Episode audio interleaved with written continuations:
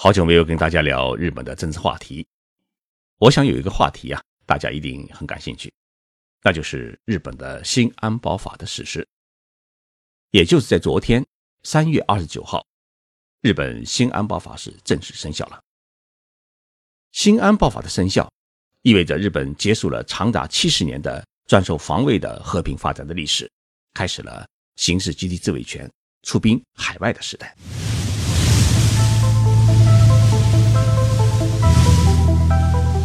任你波涛汹涌，我自静静到来。静说日本，冷静才能说出真相。我是徐宁波，在东京给各位讲述日本故事。在讲述新安爆发之前，我们先来解读一个概念：什么叫自卫权？任何国家都拥有自己的自卫权。自卫权呢，分成两种，一种叫个别自卫权，另一种叫集体自卫权。个别自卫权就是在外敌入侵时奋起自卫的权利，而集体自卫权就是与本国关系密切的国家遭受其他国家武力攻击时，无论自身是否受到攻击，都有使用武力进行干预和阻止的权利。简单的说，就是出兵海外帮别国打仗的权利。我们举一个很不恰当的例子：中国的抗日战争。是行使个别自卫权，而抗美援朝则是行使集体自卫权。一九四七年，占领日本的美国兵给日本制定了一部宪法。这部宪法当中有两条规定是最为核心：第一是规定日本不得拥有国家军队；第二是规定日本必须遵从和平主义，放弃战争。其中最受关注的是宪法第九条。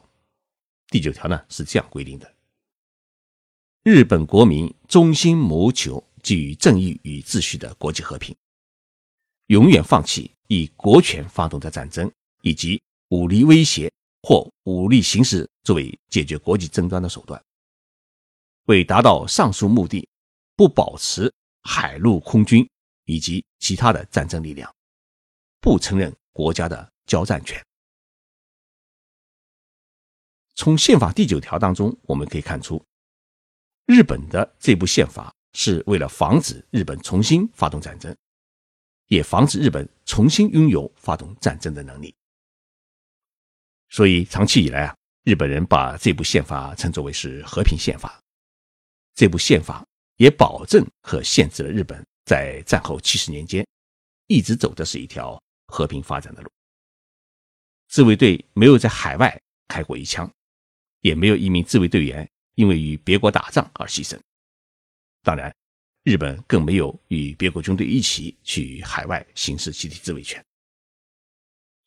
说到自卫权，我们还得来说一说，呃，自卫队。既然日本宪法规定日本不得拥有国家的军队，更不能有海陆空三军，那么自卫队算什么部队？自卫队成立于一九五四年。那个时候，朝鲜战争结束了，美军也准备撤离日本。日本就跟美军提了一个条件：你们走了，哎，谁来维持日本国家的安全呢？美国人想一想，那也对呀，靠几个警察是维持不了日本的国家安全。于是就同意了日本的要求，组建一支自卫队。自卫队组建时，就是将两年前组建的一个保安队改为陆上自卫队。将海上警备队改为海上自卫队，并新组建了航空自卫队。所以，从战后第九年开始，日本开始拥有了一支专门守卫国土的部队。那么，我们现在来看看当时制定的自卫队法，就可以发现，自卫队的性质，它是建于军队与警察部队之间的一个武装力量。按照中国的说法，只能算武装警察部队。但是现在的安倍首相说啊，呃，国际上都将自卫队当做日本的国家军队，诶，毫无疑问，自卫队就是日本的国防军，自卫官就是军人，也就是说，自卫队就是自卫军。既然自卫队取了一个自卫的名义，那么它的主要责任就是应该专门来守护日本不受外敌入侵，也就是专守防卫。他能够行使权利呢，也应该是一个个别自卫权，而不是可以与他国共同作战的集体自卫权。日本战后的历代首相都认为行使集体自卫权是违反宪法的行为，但是等到安倍首相上台以后啊，他在内阁会上面就擅自通过一项决议，说宪法本来就包含了行使集体自卫权的内容，并且日本有权行使集体自卫权。本来对宪法进行修改和解释，都是必须通过国会，因为国会议员是代表国民、由国民选出来的政治家。尤其是涉及一个国家从一个和平国家要转变为一个战争之国这么一个重大的国策转变，很有必要是要通过国民投票的方式来做出决定。但是事实上，安倍首相只是叫了自己的十几名的内阁成员在一起画押，算是正式决定。日本可以行使集体自卫权了。这一天呢，我们是必须记住的，是二零一四年的七月一号。当时积极推进这一重大国策改变的核心人物，除了安倍首相之外，就是防卫大臣小野氏五点。在新安保法正式施行前十个小时，我在日本记者俱乐部采访了小野氏五点。他现在担任的职务呢，是执政的自民党负责政策制定的政调会的代理会长。为什么日本一定要去行使集体自卫权？小野氏给我讲了这么一个道理：说日本拥有周士顿级反导系统的护卫舰只有四艘，平时能够正常活动的其实只有两艘。而美国驻日本的太平洋第七舰队拥有的宙斯盾级护卫舰，也就是驱逐舰，有七艘。那么北朝鲜的导弹攻击日本啊，一般都是先攻击日本的护卫舰，然后再攻击日本本岛。所以，日本在遭受北朝鲜攻击的情况之下，它是很需要美军的帮忙。但是，根据现行的法律，前去救助日本护卫舰的美国军舰。如果遭到北朝鲜导弹袭击的话呢，日本的护卫舰是无法进行反击，也无法掩护美国的军舰，因为这违反了日本不能行使基地自卫权的相关规定。但是我们不能眼睁睁地看着美军军舰挨打，因此就有必要来修改相关的安保法案，让自卫队能够与美军一起去行使基地自卫权，对北朝鲜实施联合反击。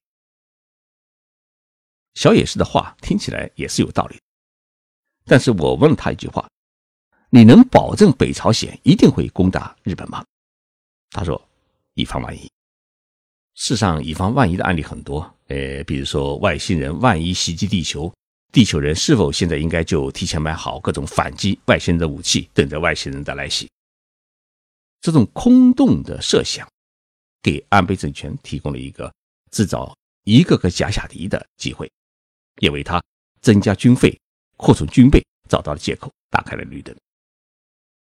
新安保法呃宣告正式生效施行以后，日本政府他会拿什么来开第一刀？这是许多网友们是比较关心的问题。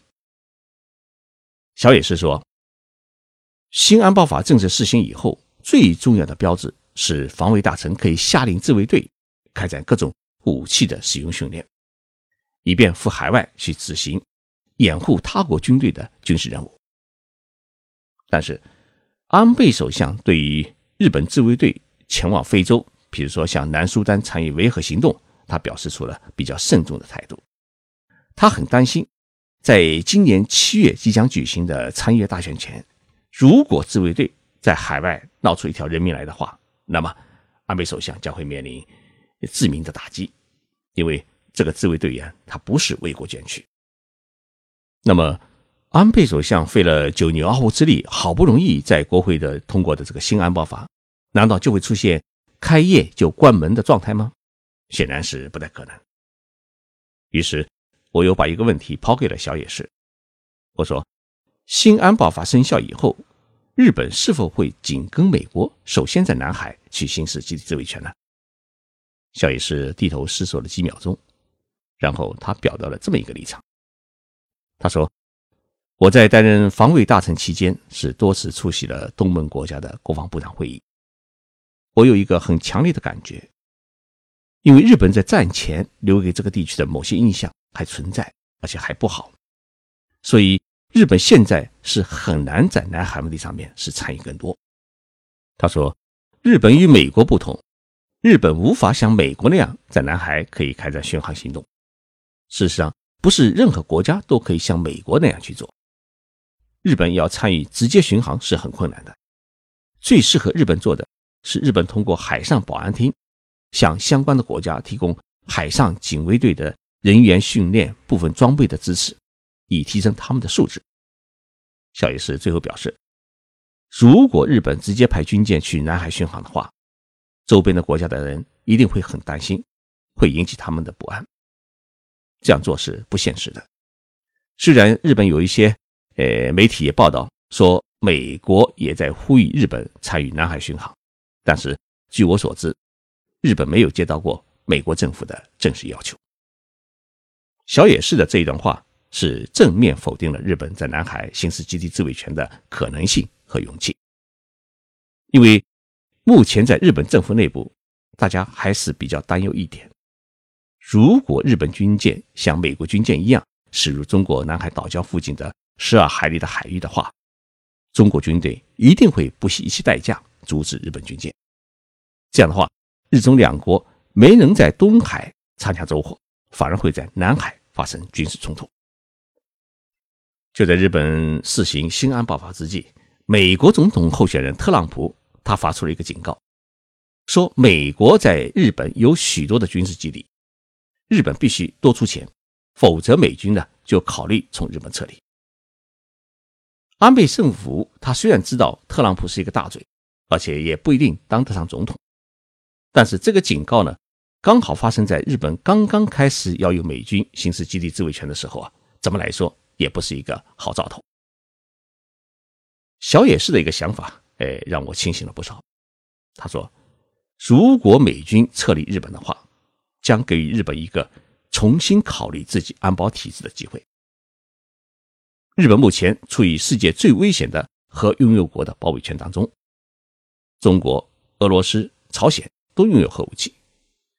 如果日本失去了美国这顶核保护伞，那么在核问题上面，日本也不得不考虑自己的立场。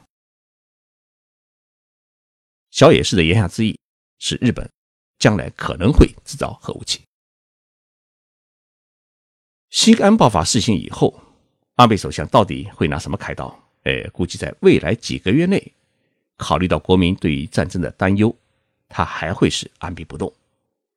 但是根据安倍的性格，他不会让新安保法变成一堆废纸。等到参议院大选结束，安倍首相一定会宣布一个突破口。但愿这个突破口不是南海。昨天晚上我经过日本首相官邸。看到有三万多人把首相官邸和国会是团团包围，他们在抗议安倍政府呢实行新安保法。参加抗议集会的有许多是家庭主妇和大学生，甚至还有高中生。他们在现场高呼：“我们不要战争，安倍必须下台。”看来，日本民众依然担心安倍首相会成为一个政治的暴走族，会让日本的年轻人。前往海外行使集体自卫权，成为战争的牺牲者。新安保法的实施，让日本结束了长达七十年的和平发展道路，开始走上了一条战争之路。其背后，有对中国崛起的担忧恐惧，也有日本渴望继续维持自己世界强国地位，并成为正常国家的企图。是不是行使集体自卫权，是一个国家的内政。只是日本在过去发动的侵略战争，留给人们太多的罪恶的记忆，不得不让我们对日本未来走向表示担忧。谢谢大家收听这一期与喜马拉雅共同制作的节目，我是徐景波，我在东京，我们下期节目再见。